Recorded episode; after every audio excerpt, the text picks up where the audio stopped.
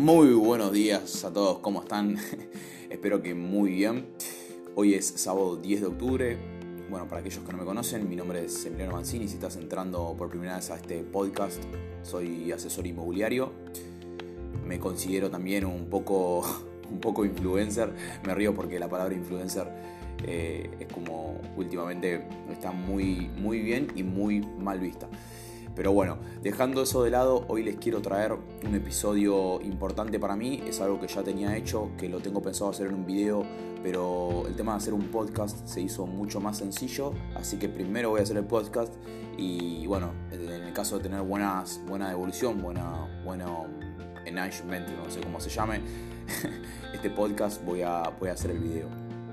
Eh, y el nombre del podcast se va a llamar mejor dicho, el nombre de este episodio se va a llamar El mejor asesor inmobiliario en cuarentena. Así que vamos, vamos con, la, con la introducción de, este podcast. Antes de, empezar, quiero que sepan que me pueden seguir también en mis redes sociales. Tengo el Instagram arroba emiliano.centro21, que Centro21 obviamente es la marca que me sponsoriza, por así decirlo, la marca que yo trabajo como asesor inmobiliario. También tengo un Facebook que es Emiliano Mancini. Si me quieren hablar por ahí también, cualquier consulta referida al rubro, referido al contenido que estoy subiendo, es bienvenida. Cualquier sugerencia también es bienvenida porque uno aprende mediante el feedback, ¿no? la, devolución. No, esa, era la palabra que, la anterior, no era management, era feedback. Así que bien, vamos con el, entonces con el podcast de hoy, que como les comenté era era un lo tenía preparado para hacer en video, pero bueno, lo, voy a hacer en, estilo podcast. El mejor asesor inmobiliario. Bien. Primero quiero, quiero aclarar que cuando digo mejor, porque por ahí esto lo pueden interpretar de, mala, de mala manera o, de una forma que no, que no estaría bueno. Cuando digo mejor es mejor eh, en comparación conmigo mismo. O sea, no me, refiero mejor a otros, sino mejor que uno mismo antes de la, cuarentena. En lo personal esta cuarentena me sirvió para, frenar y darme cuenta dónde estaba parado, que sería mi situación actual, y a dónde quería llegar, que sería una posible situación futura. Una vez planteado esto, me di cuenta que para llegar a donde quería tenía que trabajar de manera diferente a la que venía trabajando. Es por eso que, quiero destacar algunas cosas que me, parecieron importantes, principalmente cinco puntos que, me hicieron cambiar como, asesor y me hicieron transformar de un asesor, por así decirlo, regular a un asesor mucho mejor. Bien, antes de, empezar con los puntos, quiero también aclarar que estos mismos puntos pueden ser llevados a cabo, referidos si tenés un negocio, un emprendimiento, si trabajas como asesor no solo inmobiliario, por ahí asesor financiero, etc. Eh, la verdad es que la palabra asesor puede ser referida a bastantes rubros. Entonces por ahí hay algunos puntos específicos que por ahí son más, más específicos, como dice la palabra del rubro inmobiliario, pero pienso que también podrías aplicarlos en otros, en otros rubros y en otros aspectos. El primero y el más importante, y creo que, siempre, que siempre voy a hablar y compartir, es tener un objetivo claro y además que sea congruente con, nuestro propósito. Cada meta que yo me establezco tiene una concordancia con mi principal propósito y también con mis valores. Nunca, nunca tenemos que, que establecernos metas que vayan en contraposición con nuestros valores, porque eso nos va a hacer frenar y nos va a hacer no alcanzar nuestra meta y si la alcanzamos no vamos a estar a gusto. Esto es clave para generar un cambio, porque es evidente que si uno quiere mejorar debe estar dispuesto obviamente a cambiar. Ese es el principal punto, algo muy claro, objetivos claros, metas definidas. ¿Acorde a qué? Acorde a un principal propósito. Principal propósito que podemos tener referido a nivel general en, nuestro, en nuestra profesión y también un principal propósito a nivel vida, pero bueno, eso ya sería más para otro, otro podcast. Una vez, dicho, una dicho esto, déjenme decirles que lo segundo que me, llevó a ser un mejor asesor inmobiliario dentro de la, de la cuarentena fue, y, y, antes que algo que no estaba haciendo antes, fue la organización. Este proceso es esencial si se quiere dirigir conscientemente los esfuerzos. Es decir, nosotros organizando nuestro tiempo, nuestras acciones, van a estar enfocadas hacia que nuestros objetivos y nuestras metas se cumplan más fácilmente. Si nosotros nos organizamos, cumplimos la, meta en menos tiempo y de mejor manera. La mayoría de los conferencistas, me atrevo a decir que y motivadores y coach, hablan mucho sobre los, sobre los objetivos y sobre las metas, pero sin una organización, un plan, la meta es solo un sueño, un simple sueño. Les recomiendo entonces que vean también mi, mi video en YouTube que se llama Cómo transformar los sueños en realidad y también hablo un poco sobre, sobre este tema. También les recomiendo que se fijen en algunos objetivos semanales, que vayan trabajando sobre ellos a medida que la semana comienza y también los vayan repasando. Además, algo que me sirvió también es bastante hacer una, lista de tareas eh, para el día siguiente, la noche anterior. Una lista de tareas que vamos a hacer al otro día. Y esta lista de tareas obviamente va a estar organizada a medida que, mejor dicho, va a estar organizada y va a estar dirigida eh, para nuestros objetivos semanales. Bien. El tercer, el tercer em, consejo que les quiero acercar hacia sus oídos es la capacitación, lectura y nuevos conocimientos.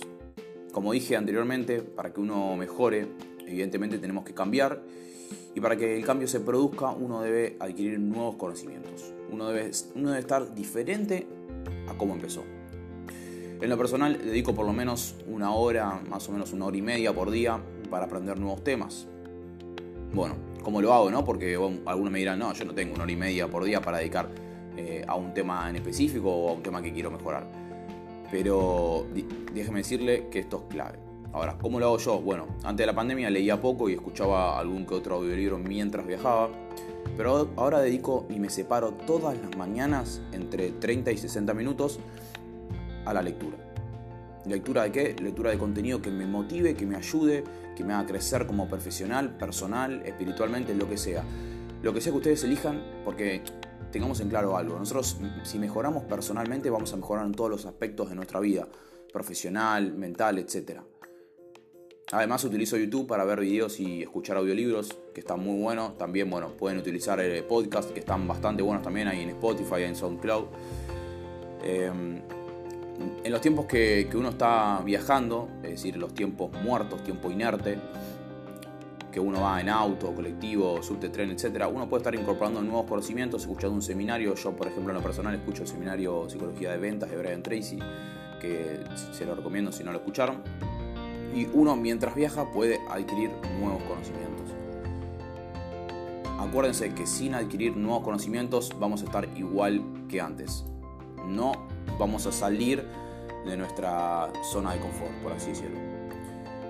Crear una marca personal es algo muy importante si empezamos a dedicarnos a esto para toda nuestra vida, es, crear una marca personal. Pero ¿por qué, por qué digo, digo, por qué pienso que, crear una marca personal es importante? Porque más allá de la inmobiliaria que estén hoy en día, eh, crear una marca personal hace que ustedes los reconozcan y le dé cierto prestigio. Pienso que las inmobiliarias convencionales eh, poco a poco van a dejar de existir. Eh, la tecnología en ciertos aspectos puede reemplazar algunas actividades, pero lo más importante, la relación que tenemos con nuestros clientes es algo que nunca van a poder suplir las computadoras, teléfonos, etc. La tecnología nunca va a poder suplir nuestra relación con nuestro cliente está bien. Y es algo muy importante a tener en cuenta, porque todo lo demás que puedan hacer como asesores por ahí, la tecnología lo puede suplir. Pero la relación, el contacto, el cariño con el cliente, por así decirlo, es algo que, mm, que nunca se va a poder suplir por la tecnología. Es por ello que si queremos hacer una, una carrera en el mundo inmobiliario, debemos empatizar, generar confianza, ser serviciales frente a nuestros clientes. Y no solo en el rubro inmobiliario, como verán, si quieren tener cualquier nuevo cliente, tienen que generar confianza y ser serviciales. Son dos aspectos muy importantes si queremos eh, primero captar un cliente y mantenerlo en el tiempo, obviamente. De hecho, eh, hablé con respecto al episodio anterior sobre clientes, si lo quieren escuchar, hablemos, hablemos sobre mi cliente, se llama el, episodio, que está bastante bueno. Las redes sociales, los blogs, páginas web, folletería, merchandising. Es algo que hace crecer a nuestra marca y es importante no descuidarlo. Y por último, me gustaría acotar que, una de las cualidades que desarrollé y que me gustaría compartirle es aprender de otras personas. Eh, en algún momento escuché a, decir a Brian Tracy, vale la redundancia, siempre lo nombro, que, mm, que, digamos, no, no, tiene sentido volver a invertir la rueda, digamos. O sea, hay alguien que ya invertió la rueda, entonces utiliza la rueda. Eh, a, eso, ¿a qué, ¿A qué voy con esto? A que si nosotros elegimos, eh, este, punto, este último punto va a elegir un mentor, una persona que, está dentro de nuestro rubro o una persona que nos sentimos identificada, en lo cual que nosotros queremos llegar, y podemos llegar a esa persona mediante un libro, mediante una biografía, bueno, Wikipedia, hoy en día hay millones de, digamos, de contenido, de contenido web que nosotros podemos descubrir.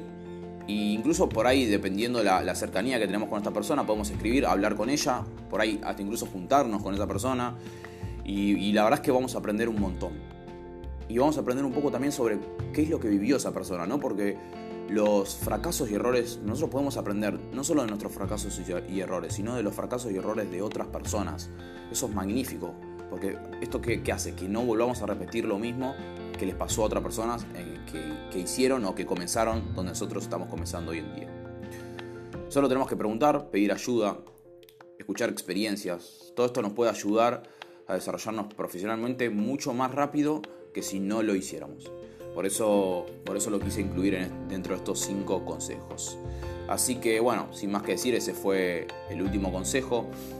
Eh, este es un podcast bastante breve, pero me gusta hacerlo breve y acotado para que bueno, se vayan con, un poco de ahí pensamiento craneando, por así decirlo, en su mente.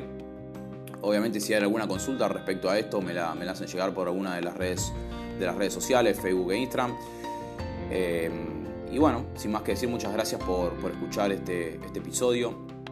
Si creen que hay algo que deberíamos agregar a la lista, háganmelo saber también en, los comentarios. Porque, porque uno aprende, uno aprende de esa forma también y bueno, expande obviamente su, mente y su zona de confort. Y también podríamos hacer una, segunda versión de esto en el caso de que, que, tenga algún que otro compañero que quiera, que quiera aportar valor a este, a este episodio. Podemos hacer una segunda versión con cinco consejos que, ellos creen que pueden hacer los mejores asesores. Muchas gracias y que tengan muy buen fin de semana.